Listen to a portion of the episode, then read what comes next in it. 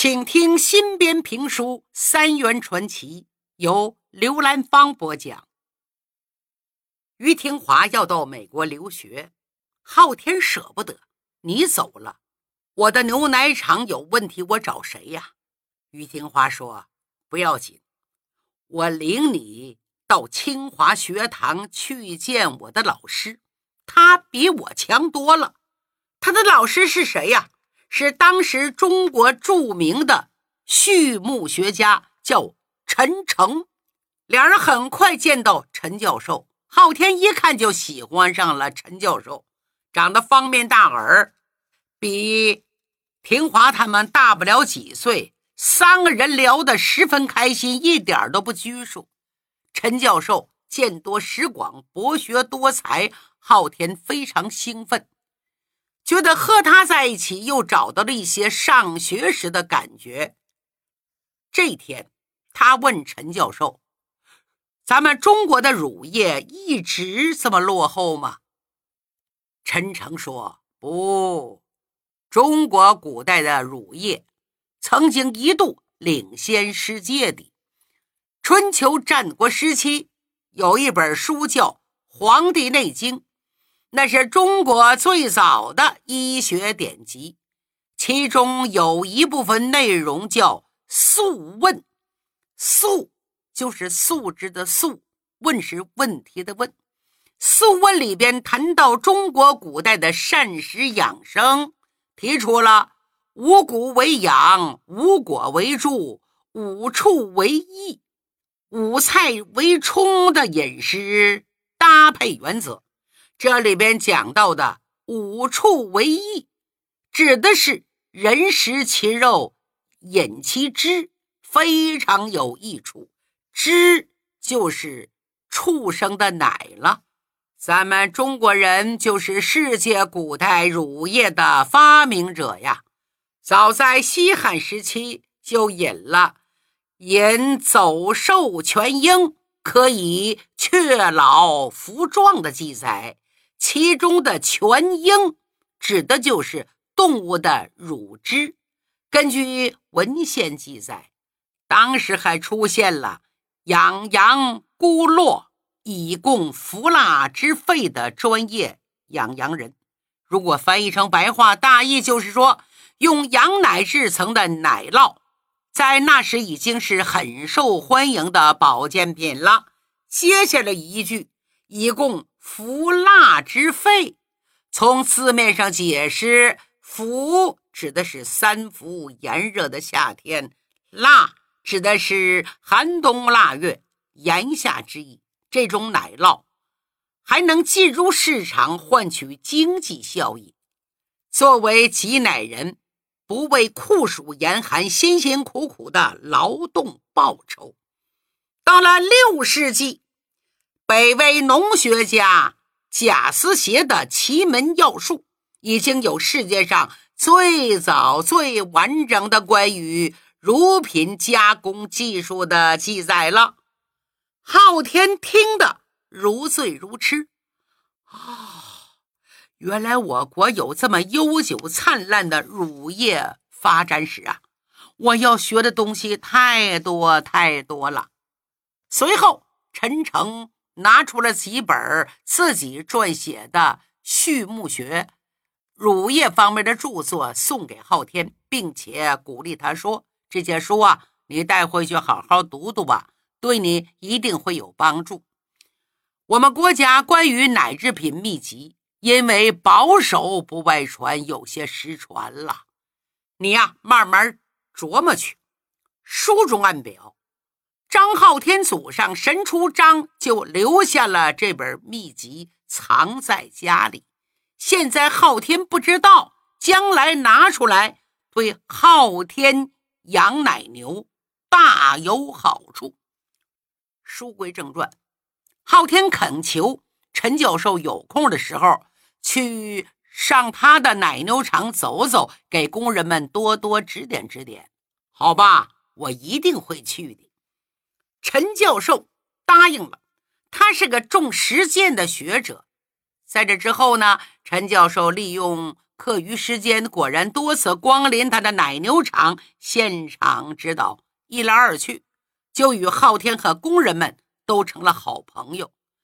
由于爱徒于廷华，陈教授预祝他赴美学习，满载而归，告诫他说：“中学为体，西学为用，以中国学为主要的，西学为用，洋为中用。”只要把眼界、学识和技能集于一身，方能报国有门。对了，我正在清华学堂筹建畜牧系，欢迎你学成回国后到畜牧系任教。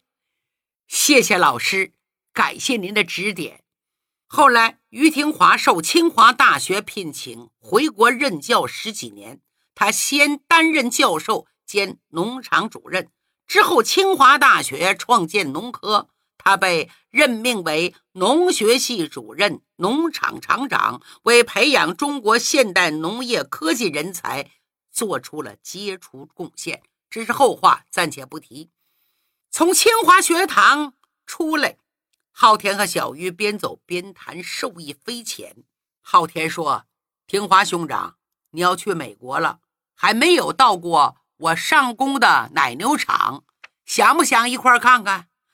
想啊，我的兄弟呀，老想跟你去奶牛场，你也不主动邀请我，这回总算能开开眼界了。于廷华拿了箱子跟昊天走了。于天华这次到农场，哎呦，可给农场挽回了大损失了。他们来到农场。就遇见了一件事儿，从集市上啊买了一群牛，几个工人正往牛群里驱赶，有个工人喊上了：“昊天，你来的正好，这有两头牛，热的直流口水，也太懒了，走两步歇三步，急死人了！快帮帮我，把他赶到牛圈里。”哎，昊天走过来，接过绳子，要往里拽。这时，于廷华赶到了，定睛一瞧，啊！停停停！不要往里赶！大家吃了一惊，立刻止住脚步。怎么了？昊天看看牛，也说：“别赶了，别赶了！你看热的，口水流的不断，拴在外边凉快一会儿再说。”于廷华连连摆手：“不行，不行！这牛得病了，需要马上。”隔离啊！隔离！工人忙问：“怎么了？”牛病了，得口疮了，就是口蹄疫。那位听众问了：“那个年代就有口蹄疫啊？”“有啊，早就有啊，而是我们没听说呀。”当时昊天也不知道这种病。听华兄，严重吗？刚发病。不过这种病传染速度特别快，不但这两头今天买的牛都需要单独隔离，我先处理一下这两头。说完，打开箱子，叫昊天一块戴上口罩和手套，然后拿出了针和药，清洗病牛患处，消毒打疫苗。昊天在旁边帮着，忙得不亦乐乎。于廷华不愧是专业学畜牧业的。这方面的技术真棒！这是有工人把师傅陈桂龙叫来。陈师傅是行家里手，赶来一看，哎呦，牛真病了！赶紧组织工人另选地方，按照一头牛一个牛栏的标准，立刻搭建十几座牛舍，要求环境舒适、通风、干燥，把今天买的十几头牛都给隔离消毒。安顿下，这才回过头连连夸赞于先生啊，真得感谢你呀！是你发现及时，要不然整个牛场都遭殃了。谢谢谢谢，您呐别客气。于廷华陪着昊天在牛场整忙活一天，直到黄昏时候，才把最后一头病牛的事儿处理完毕。回家路上。廷华告诉昊天：“这回我可要走了。哎呀，我真舍不得呀！两个人虽然相处短短几个月，那又说不两个月吗？于廷华给耽误了在清华学习呀，可这两个人却结下了十分深厚友谊。昊天觉得于廷华才是国家的栋梁，还有芙蓉，虽然是名女生，却也进入名校接受高等教育，将来自然是国家需要的栋梁之才呀。遗憾的是，自己却似乎指向井底之蛙。在狭小的天地里原地踏步。几天后，昊天带着芙蓉一起来到天津码头送别于廷华。上船之后，昊天握着廷华的手，眼神里充满了钦佩和羡慕。廷华兄长，你就是国家需要的栋梁之才呀！平华问：“兄弟，你说什么才算是国家的栋梁之才？”“嗯，就是那种对国家、对民族有用的人，不是只关心个人一亩三分地儿、老婆孩子热炕头的人。那你觉得你是哪种人？”“嘿嘿，我只会一点小手艺，是一个平庸人，一个碌碌无为人。你呀，错了。”昊天，不要妄自菲薄嘛！你已经有相当的技能，而且这种技能和老百姓的生活息息相关。更重要的是，你很有上进心，志向远大。梁启超先生那篇著名的《少年中国说》，说的多好啊！于廷华说着，声情并茂的朗诵起来。少年智，则国智；少年富，则国富；少年强，则国强；少年独立，则国独立；少年自由，则国自由；少年进步，则国进步；少年胜于欧洲，则国胜于欧洲；少年雄于地球，国则。雄于地球，语调铿锵有力，掷地有声。码头上围观的人都拼命鼓掌叫好。昊天也听得热血沸腾，壮志满怀。长话短说，因为受了留美学生于廷华的感染，张昊天开始认真思考起自己的前途。未来，我。到底要干什么呢？如果帮助更多的人过上好日子，怎样才能成为国家的栋梁之才？为此，他常常去清华学堂向陈诚教授请教。答案是越来越清晰：自主兴办现代化奶牛场，科技救国，实业救国。昊天。要干大事，刚到十八岁的他要做老板，独立养牛挤奶做生意了。用现在流行说法，这叫自主创业，是有为青年。可是按当时的看法，这叫白日做梦，是不务正业。那个时代虽然也有有识之士呼吁着要失业救国，可说起来容易，做起来难。昊天既不是官二代，又不是富二代，一没钱又没人，是一个一穷二白的平头百姓。要想创业，当然只能是痴人说梦，难以上青天。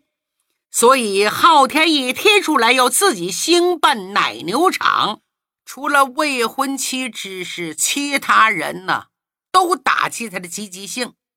首先是昊天师傅。准岳父就是那位秦桂龙。用现在话说，秦师傅国营单位高管，官办的农场有政府资金支持，工资福利是没说的，还有些外快。就比如去连有福农场帮着做工，多给不少钱。昊天跟着干也挣钱了，基本上是端个。铁饭碗，虽然拿钱少了点儿，但是薪水还能涨，多稳当啊！将来女儿嫁过去不愁吃喝。他一听什么要自己办奶牛场，这火腾就冒起来了。你想干啥呀？瞧不起咱们做工的是不是啊？咱们牛场多好的工作呀！啊，你要做大事，你就能成大事了。想做大事人满大街都是，咱们牛场的也有啊，一抓一大把，可有几个真成事了？他们都是二傻子，就你有能耐呀！不行，昊天拉着未婚妻芙蓉去劝。芙蓉一边给爹捶背，一边说，举出许多励志大王的故事。可秦师傅压根就懒得听，还没等说完就给打断了。别跟我讲这个，你个老百姓能跟人家哪个大王比呀？人家那是天选的。啥叫天选之人呢？老天爷都愿意帮助他，老天爷让他顺风顺水，天上掉下大馅饼也砸他们，指定不是你。你看看乌央乌央这么多人，有几个成了大王啊？俩人都不吭声了。哎，芙蓉啊，爹就你这么一个闺女，昊天是我徒弟，又是我未来的女婿，你们办喜事儿了。我当爹的能不疼你们吗？啊，丫头，我告诉你啊，这件事儿就是不行。爹，我知道你疼我们，可我们也疼你啊。爹，你放心，我下辈子、下下辈子还给你做女儿。臭丫头，你迷魂汤灌得我五迷三道的，我都忍不住投降了。啊，爹同意了，不行！哎呦，爹！秦师傅又抽起了旱烟。芙蓉啊，咱们是靠手艺吃饭，现在世道不太平，可日子不也得过吗？虽然没有大富贵，但也不用担惊受怕，非得瞎折腾啊！啊！我想单干老久了也没敢动。你们心大要干这么大的事儿，可你得有输得起的本钱呐。依我看，这就是赌博。赌博有成功的，可是大多数人不都倾家荡产？别西瓜没捡到，把芝麻也丢了，啥也没捞着，到时候哭啊都来不及了。任凭芙蓉磨破嘴皮子，他父亲始终是咬定青山不放松。没办法了，姑娘摇摇头：“我爹太厉害了，这关过不去了。”昊天不死心，师傅不支持，他又找他的舅舅王少川。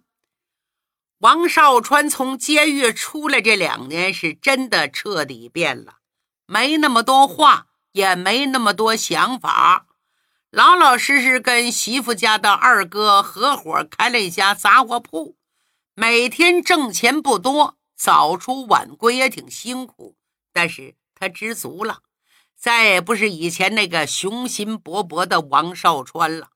王少川一听昊天的想法，伸出大拇指：“昊天呐，你现在敢想敢闯的样子，颇有我当年的风采。”昊天一听有戏，赶紧说：“舅舅啊，我知道，当年你就是敢想敢干的人，所以我得好好学习一下经验。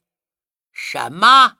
跟我学？哎呦，是啊，因为太敢想敢干了，整天想一口吃个大胖子，所以后来你看到了吧？赔本喽，坐牢喽。”一把辛酸泪，往事不堪回首啊！哎，失败是成功之母。况且我也不是一口吃个大胖子，舅舅，我还是觉得你本身想法没错，只不过就是运气不好。嗯嗯嗯，别提别提，好点，我真没啥经验传授给你。如果非要说有，那就八个字儿。哪八个字儿呢？脚踏实地，安守本分。得，舅舅这边没戏了。那么最最关键的人是自己的母亲。昊天选择一个吃饭的时候，一看母亲王氏心情不错，说出来早已想好的一段话：“娘啊，古话说得好，人过三十而立。你看我这岁数，也二十出头了，三十说到就到，所以很想正儿八经的干一番事业。”希望老人家支持。嗯，你要干什么事业？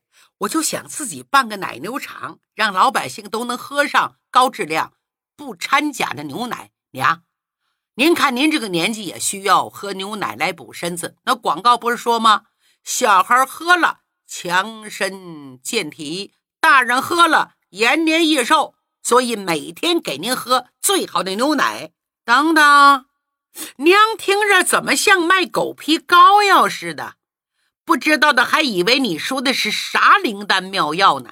以前老祖宗几千年也没有多少人喝牛奶，不也都活得好好的吗？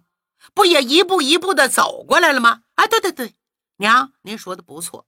老祖宗是一步步走下来，以前也活得挺好，可是这些年不行了，一直被洋鬼子骑在头上欺负。你知道为啥？因为洋鬼子人人从小都喝牛奶，一个个长得人高马大。我们不喝牛奶，个头就长不高，长得不结实，所以就只能受人家欺负。嗯，这几句话嘛，还有些道理。王氏点点头。忽然想起丈夫张业海临别前嘱托，可是再想到丈夫和弟弟这些年做生意惨痛教训，昊天再一扎进去，大家又得天天担惊受怕呀。最后王氏干脆一摆手：“昊天呐，反正娘也说不过你，我的话你也听不进去，这样吧。”你找你舅舅和你师傅商量商量，他们要同意了，那娘就同意你自个儿单干，得又没戏了。